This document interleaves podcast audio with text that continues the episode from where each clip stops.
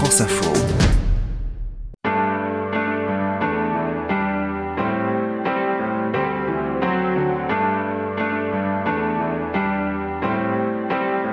Je suis Bertrand Dical, voici Derrière nos voix, un podcast France Info.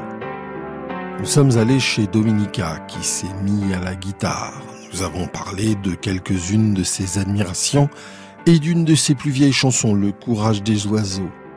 Mais nous avions commencé par lui demander sur quoi il avait l'impression de faire des progrès. Si seulement nous avions le courage des oiseaux qui chantent dans le vent glacé.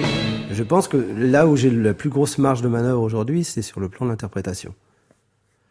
J'aime bien l'idée aujourd'hui d'avoir par exemple une ligne mélodique euh, un petit peu euh, simple, et puis de pas rester forcément sur la note, partir sur l'harmonie.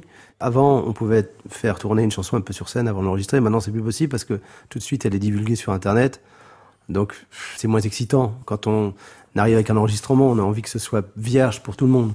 Donc, euh, moi, je m'interdis un petit peu de tester aujourd'hui des chansons neuves sur scène. Parce que si c'est pour avoir une version ni faite ni à faire sur Internet avant que la vraie version apparaisse, ça tue un peu la magie. Donc, de ce fait-là, quand tu euh, pars en tournée avec une chanson et puis tu la joues, euh, mettons, 30 fois, bah, la chanson va s'assouplir. Le chant, il va s'assouplir autour de cette chanson. Puis, il y a des notes qui vont apparaître. Et finalement, l'interprétation idéale de la chanson, elle se euh, modèle au fur et à mesure de la tournée. C'est toujours un petit peu un regret parce qu'après, quand on réécoute ce qu'on a enregistré, on se dit ah ouais c'est con parce que si j'avais eu l'occasion de la faire tourner un peu, je pense que j'aurais gagné et en euh, souplesse vocale et, en expressivité, la fameuse expressivité.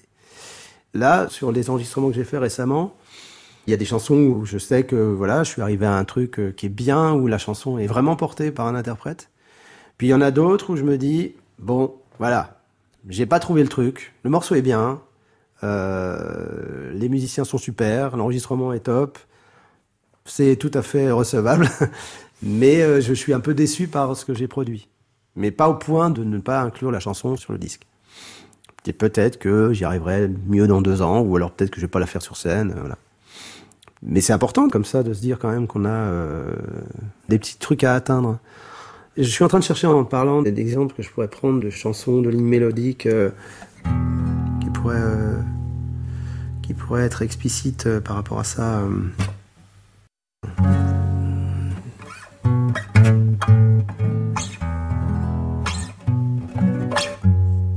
Alors mettons si je prends une chanson qui s'appelle Ce geste absent. Quand elle est arrivée, l'aubette est une épave de nuit gâchée, afin d'être sans entrave. La ligne de départ c'est ça. Quand elle est arrivée, l'aubette est une épave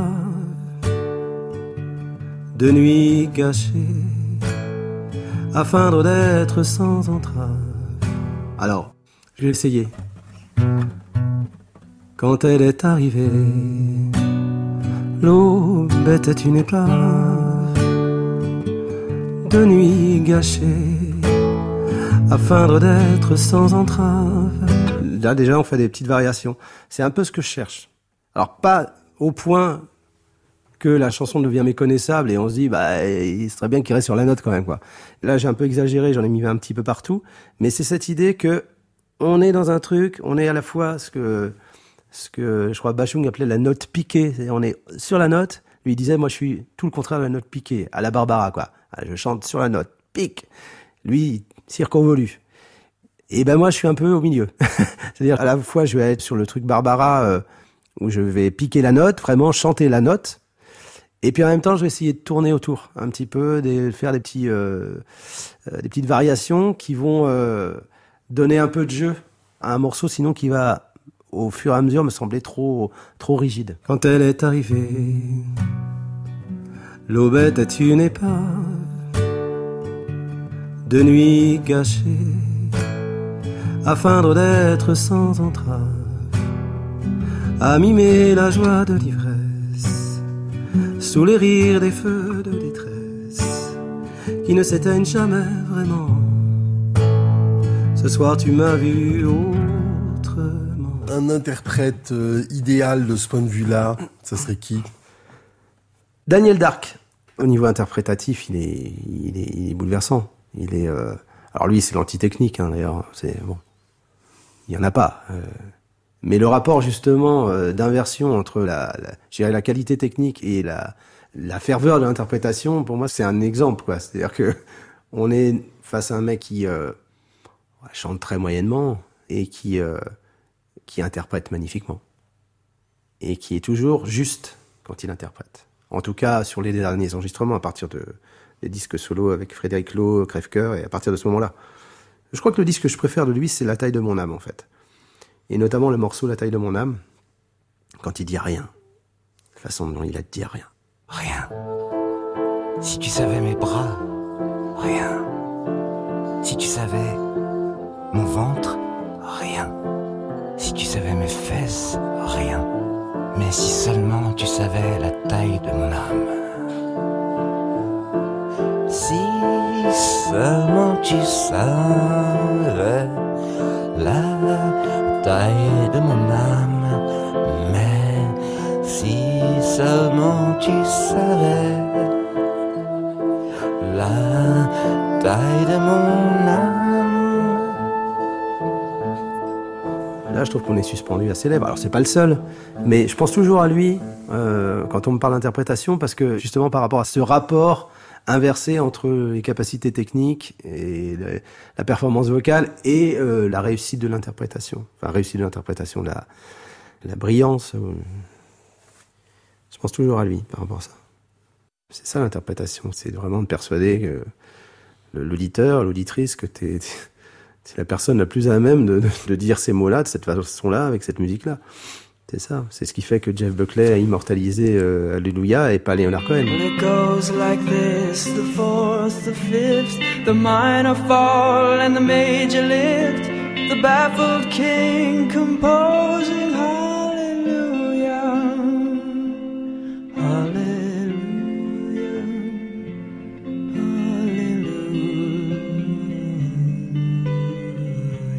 Hallelujah. Leonard Cohen, il a immortalisé euh, Suzanne.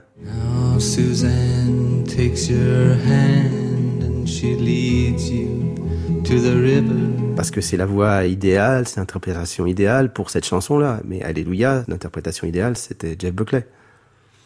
Donc, euh, on n'est pas forcément le meilleur ambassadeur de ses propres chansons. euh, J'attends toujours euh, le bon ambassadeur du courage des oiseaux, moi. hein, ou une bonne ambassadrice. hein. Et je le dis sans, sans fausse modestie. Je dis simplement, si vraiment cette chanson était aussi incroyable, bah, elle serait connue. euh, elle serait plus connue que ça. Euh, euh, elle a besoin d'une autre voix, je pense, pour arriver vraiment aux oreilles du grand public. Il manque quelque chose à l'interprétation du courage des oiseaux? Je crois qu'il n'y a pas de, de bonne version enregistrée du Courage des Oiseaux. Oui. J'ai entendu des reprises vachement bien euh, du Courage des Oiseaux. Il y avait une, une reprise de Cat Centuries que je trouvais très très bien.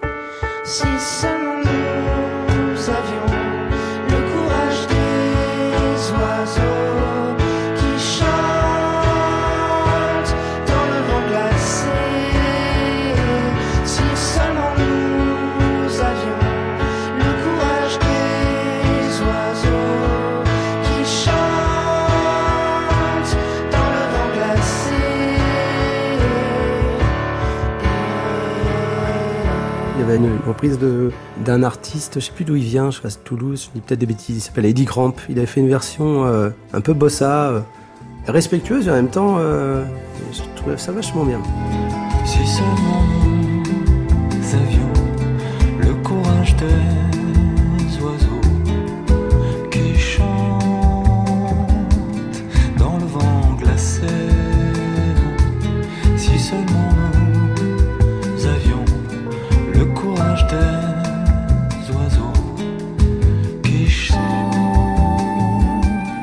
Cette, euh, cette option-là qu'il aurait fallu suivre.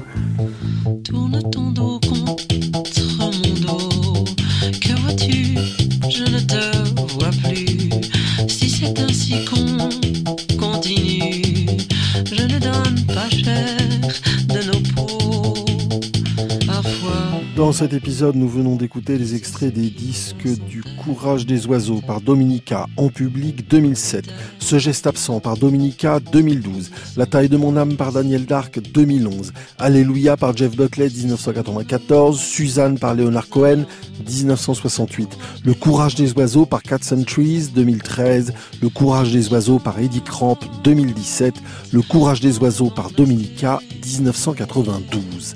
La réalisation était de Félicie Faugère, c'était Derrière nos voix avec Bertrand Dical, une coproduction France Info avec Sony Music Publishing.